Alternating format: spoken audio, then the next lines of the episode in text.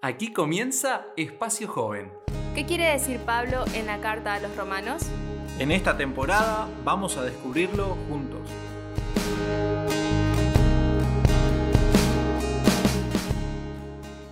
Aquí estamos con nuestro episodio 4 en este estudio del libro de Romanos. Eh, realmente el tema de hoy está muy bueno y creo que lo vamos a disfrutar. Hola Damián, ¿cómo andás? Hola Gary, bien, bien. Hola Mica, ¿cómo estás? Bien, acá todo bien. Hola a todos. Qué bueno poder hablar de este tema súper interesante. Tengo una pregunta, tengo una pregunta que creo que por ahí eh, nos puede haber pasado. ¿Alguna vez eh, pensaron que había algo que si ustedes hacían o dejaban de hacer, esto podía determinar su salvación? Sí, mira, ¿sabes qué? Ahora que estás diciendo, me hiciste acordar a una clase de psicología donde la profe preguntó qué, qué, cosas necesitamos hacer y que si no las hacemos eh, nos sentimos mal por no hacerlas, ¿no? Pero eso, esto ya muy de psicología.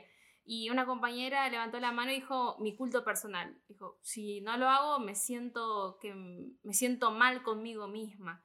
Eh, y en un momento pensé, ah, qué interesante, porque piensa el culto como importante, pero después empecé a pensar de que si alguien lo, lo pensara, no sé cómo pensaba ella, ¿no? Pero si es que alguien que nos está escuchando piensa que hay ciertas cosas que tiene que hacer y que si no las hace, eh, siente que... Pierde su salvación, claro, Pierde su salvación. Eh, mm. Está bien interesante para hablarlo, ¿no? Eh, Damián, la lección de, de esta semana realmente creo que nos, nos ayuda a entender esto. El capítulo 4 de Romanos va a hablar acerca de la fe, pero va a tomar un concepto que estaba muy, muy marcado en el pueblo de Israel, ¿no? Que había algo que ellos creían fundamental para la salvación. Sí, eh, totalmente. Y antes quería leer Génesis capítulo 15, versículo 6, dice que Abraham creyó en Dios y le fue contado por justicia. Y entonces esto se une con lo que habla Romanos, de Abraham fue justificado por la fe. Eh, es interesante porque no era mediante un acto como la circuncisión, que es verdad, Dios lo había puesto como una señal para su pueblo, pero no era un acto salvífico, sino más bien de una, de una caracterización o de, de un símbolo, pero no era para salvación. Damián. Totalmente. Y Romanos 4, versículo 16, dice, esa es la razón de la que viene la fe, para que sea según la gracia, a fin de que sea firme la promesa para toda la descendencia. Y es interesante porque si nos podemos a pensar un poco cómo pensaban los judíos, para ellos era impensable que alguien sin circuncidarse pudiera ser justo, pudiera ser salvo. Pero acá Pablo dice que la circuncisión no, no era necesaria, que cualquiera podía llegar a ser justo solo por la fe. Es algo revolucionario para ellos. Y, o sea, uno de los que comenzó, podemos decir, eh, este tema de la circuncisión, justamente Abraham. Y Abraham, como leímos en Génesis 15, versículo 6, él creyó y eso le fue contado por justicia. No la circuncisión, o sea, no un acto en sí, sino esa fe en Dios, porque Dios es quien le, hace justo. Eh, me parece que que esto nos puede pasar con cosas mucho más cotidianas. Eh, Mica, vos decías, no, si leo la Biblia, si oro, y eso, eso eh, sin duda es importante, está bueno. Eh, ahora, no es el acto salvífico, el ir a la iglesia el sábado, todo eso pueden ser útil, puede ser bueno, pero ahora el, el, centro está en, a mí me gusta usar esto como un botón, la fe es ese botoncito que activa todo lo demás. Me, gusta lo que la, lección desarrollaba. Dios no acreditará el pecado a los que tienen fe. Esto es muy fuerte, Mica. Sí, porque cuando uno se arrepiente de sus pecados, uno es salvo no por las cosas buenas que hace para tapar las malas, sino que es salvo por la gracia de Dios. Entonces, aceptando su perdón, eh, el pecado se borra y Dios no lo recuerda ni ahora ni nunca, ni en el juicio, no te lo va a echar en cara. Eh, e, es realmente hermosa esta promesa, ¿no? Que cuando nosotros pedimos perdón, eh, el Señor completamente borra ese pecado y se olvida, aunque quizás nosotros lo recordamos. Sí, muchas veces podemos llegar a caer en esta idea de que la salvación depende de mí, de lo que yo hago. Me viene a la mente el joven rico, ¿no? Este muchacho que fue a Jesús Le dijo, he guardado todo desde que soy chiquito, hago todo bien. Eh, ¿qué, tengo que hacer para ser salvo? Y Jesús le cambió la ecuación.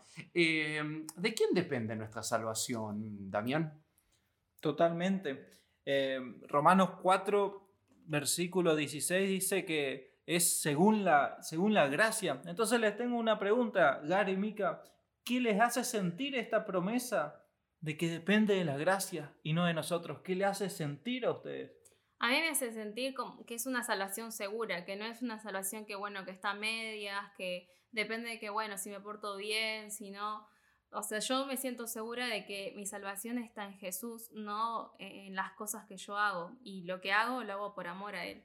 Es una, una consecuencia, no una acción para ganarlo, ¿verdad? Eh, ahora, también uno podría decir, la verdad siento que no tengo toda la fe que me gustaría, eh, que, todavía estoy en, un proceso. La fe es un proceso, ¿no? No se da de un día para otro, tiene etapas. Sí, la lección hablaba de Abraham y Sara, que ellos cuando escuchan la, promesa de que iban a tener un hijo y ya eran personas grandes, eh, ancianos podríamos decir, ¿no?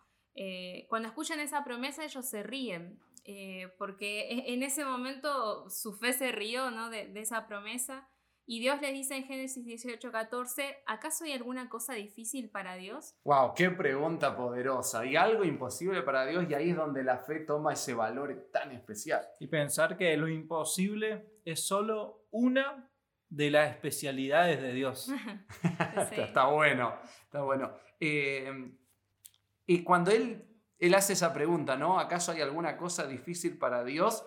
Eh, empieza un proceso que después va a tener un desafío de fe aún mayor. Sí, ellos, después de que el Señor les hace este llamado, en Génesis 18, ellos responden con una fe que se va volviendo cada vez más fuerte eh, y termina, eh, bueno, también desarrollándose este, este acto de Abraham cuando estuvo a punto de sacrificar a Isaac, ¿no? Por el pedido divino. Exacto, sí. Eh, y después uno, uno, lee Hebreos 11, empieza a leer y se da cuenta que realmente son referentes de la fe Abraham y Sara. Es porque su fe no es que ah, yo ya de ahora, de, de 0 a 100 estoy re con fe, sino que es una fe que está en un proceso, ¿no? Exactamente, un músculo que va creciendo, como que uno le lleva al gimnasio, al músculo de la fe, y le pone a ejercitar, y le pone una pesa, y le pone a ejercitar, y hace músculo, y hace otro, y puede, y puede ir creciendo. Ahora bien, hay una cita, Mika y Gary, que está muy, muy buena, y dice Elena White, mediante la impartación de la gracia de Cristo, el pecado es discernido en su aborrecible naturaleza, y finalmente expulsado del templo del alma. ¿Qué les hace pensar a ustedes esto?